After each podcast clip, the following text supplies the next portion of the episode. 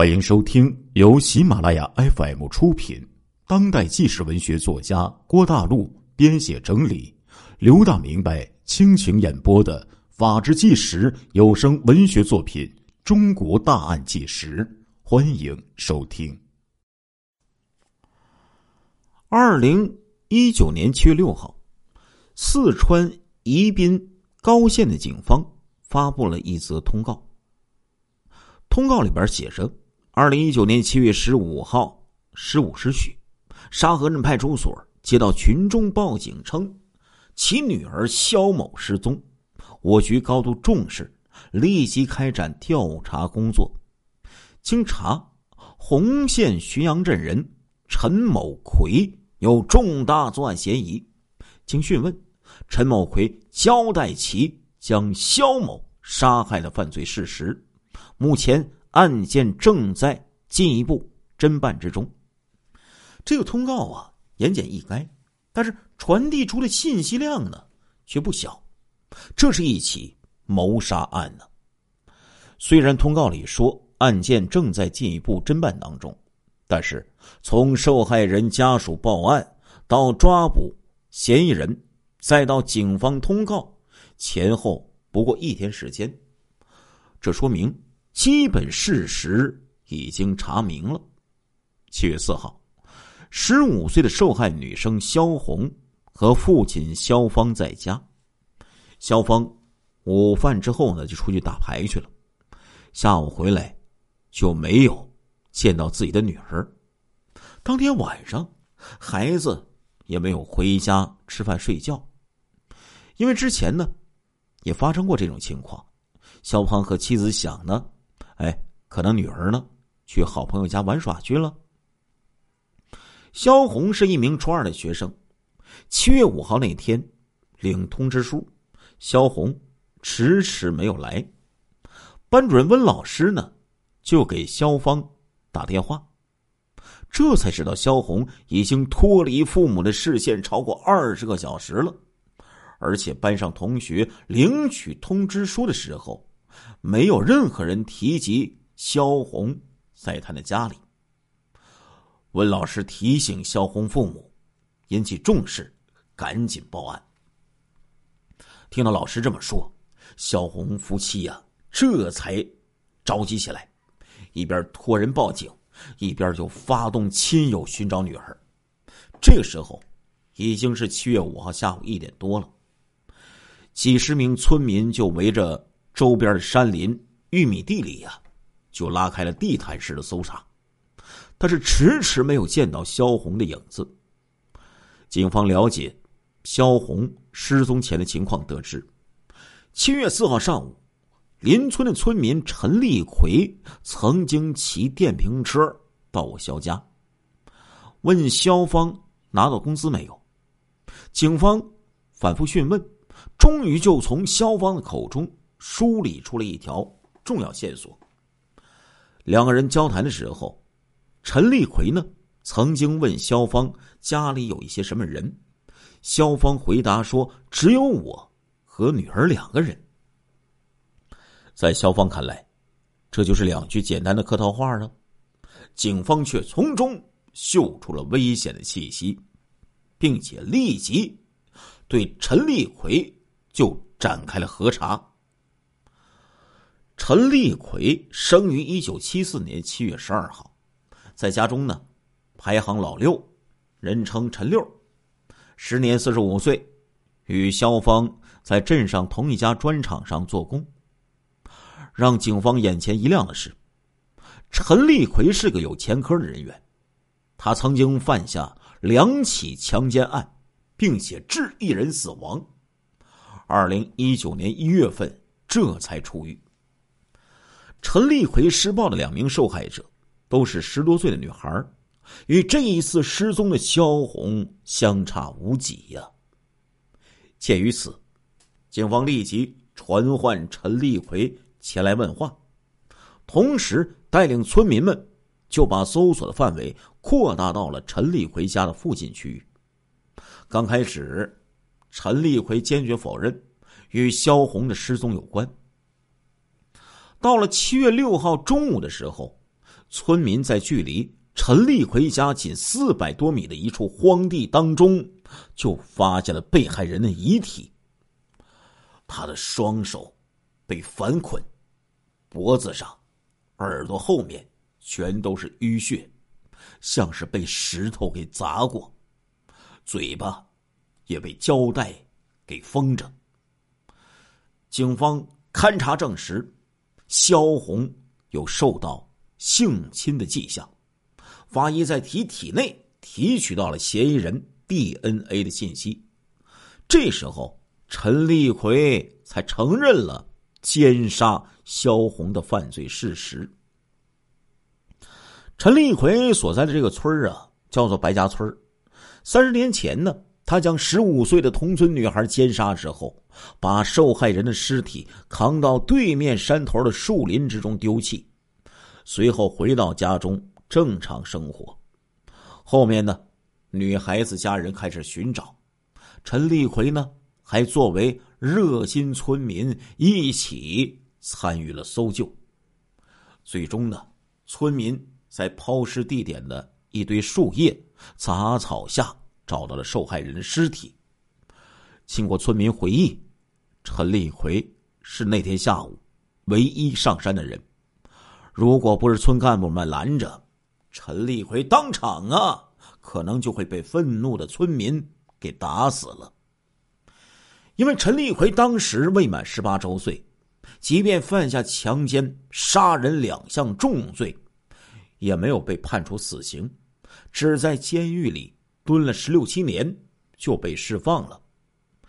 因为是未成年人犯罪，裁判的文书呢，这个网呢没有公开他这次犯罪的有关文书，具体细节呢，其实啊就无从得知了。陈立奎在服刑期间，他的父母呢双双离世，去世前还挂念着他没有结婚生子的事儿。陈立奎四姐表态会帮着弟弟讨一门媳妇儿的。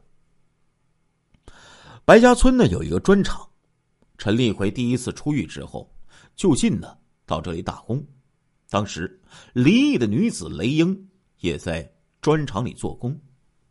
经陈立奎四姐呢找人撮合，陈立奎就和雷英结为了夫妻。不久之后呢，雷英就怀上了陈立奎的孩子。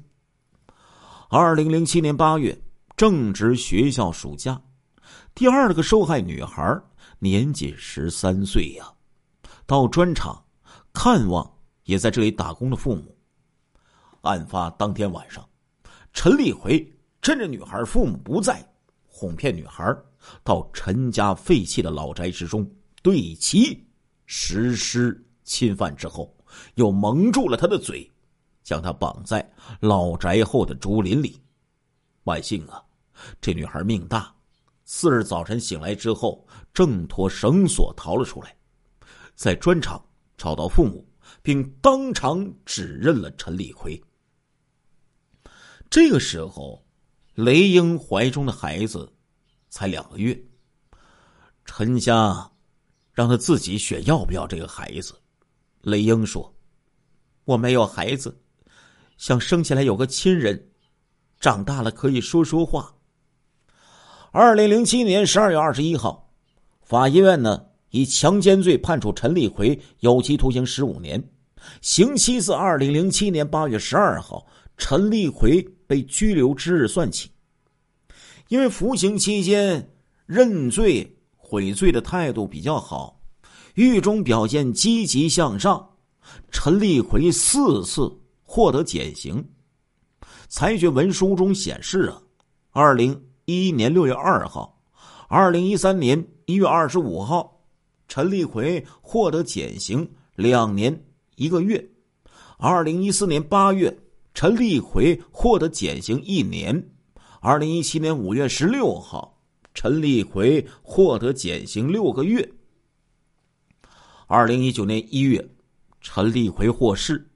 实际服刑期呀，只有十一年零四个月。陈立奎一回去呀，村里的所有女孩啊，都如临大敌呀。很多村民为此改变了生活规律，原本喜欢在外应酬的男人，早早的就会回家。原本呢，这个女孩子不允许，现在不允许单独外出了，必须得有大人陪着。还有村民提议，在村里呀多安装几个摄像头，用来监控陈立奎。毫不夸张的说，除了陈立奎的家人，全村其他人都对他避而远之。陈立奎入狱之后，妻子雷英啊，从来就没有探望过他。他说自己不愿意见到陈立奎，甚至不愿意他回来。陈立奎出来的时候，儿子已经十一岁了。看在儿子的份上，雷英就原谅了他，觉得只要他改好了，那就是好事啊。陈立奎四姐也说：“就是一个猪，打他几下。”也得知道疼了呀。然而，这个陈立奎呀，辜负了他们的这份信任，仅在半年之后，就犯下了第三起恶行。由于本村村民严阵以待，陈立奎呢没有找到什么机会，这才把目光就放到了邻村，并且最终瞄准了工友肖芳的女儿肖红。陈立奎三次被带走，三次均与性侵、杀害未成年少女有关。同村村民老杨就说：“他是天生要犯罪的那种人，改不掉啊。”这种话或许有一些极端，但是放在陈立奎的身上，却像是一句真言真理呀。有的人呢。老刘和你们说呀，的确是秉性难移呀。